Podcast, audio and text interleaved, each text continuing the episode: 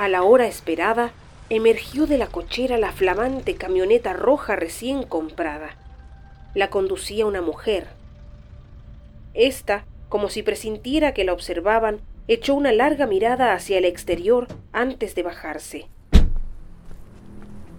Luego, algo vacilante, se dispuso a cerrar el portón. Notar el temor de su presa hacía su trabajo aún más difícil.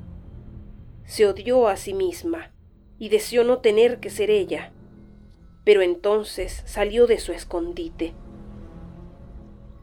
Colocó la punta de su revólver contra la nuca de la mujer y le dijo avergonzada, Dame las llaves.